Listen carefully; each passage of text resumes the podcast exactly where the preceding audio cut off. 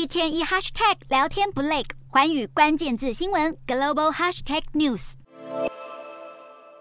四年一度的世界杯足球赛是许多南韩球迷引领期盼的重大赛事。首尔也会在国家代表队出赛时，在光化门广场举办大型街头应援活动，吸引大批民众聚集观战。不过，由于梨泰院踩踏事件才刚发生不久，今年的活动是否会如期举办，仍充满不确定性。南韩足协在十月底决定撤回光化门广场的使用申请后，外界都预期今年的活动将被取消。不过，国家代表队的支援团体红色恶魔仍提出了申请。根据韩媒报道，目前有关当局正在进行审理。由于主办单位预估活动人数将达到一万人，规划部署六十名警力在现场。但是审议人员认为，至少需要两到三倍的人力才足够。梨泰院事件发生后，凸显南韩警方危机处理荒腔走板。面对这类大型聚会活动，南韩当局就坦承有必要进行全面重整。世足赛开踢，各国球迷都想为自己的国家队加油。在南韩争取大型应援活动的同时，身为主办国的卡达也在首都杜哈郊区的一座足球场开设特殊球迷专区，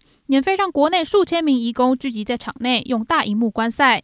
卡达开始筹备世界杯以来，吸引了数以万计的外籍义工，协助建造比赛的场馆和相关设施。如今，他们终于有机会享受自己多年来的汗水成果。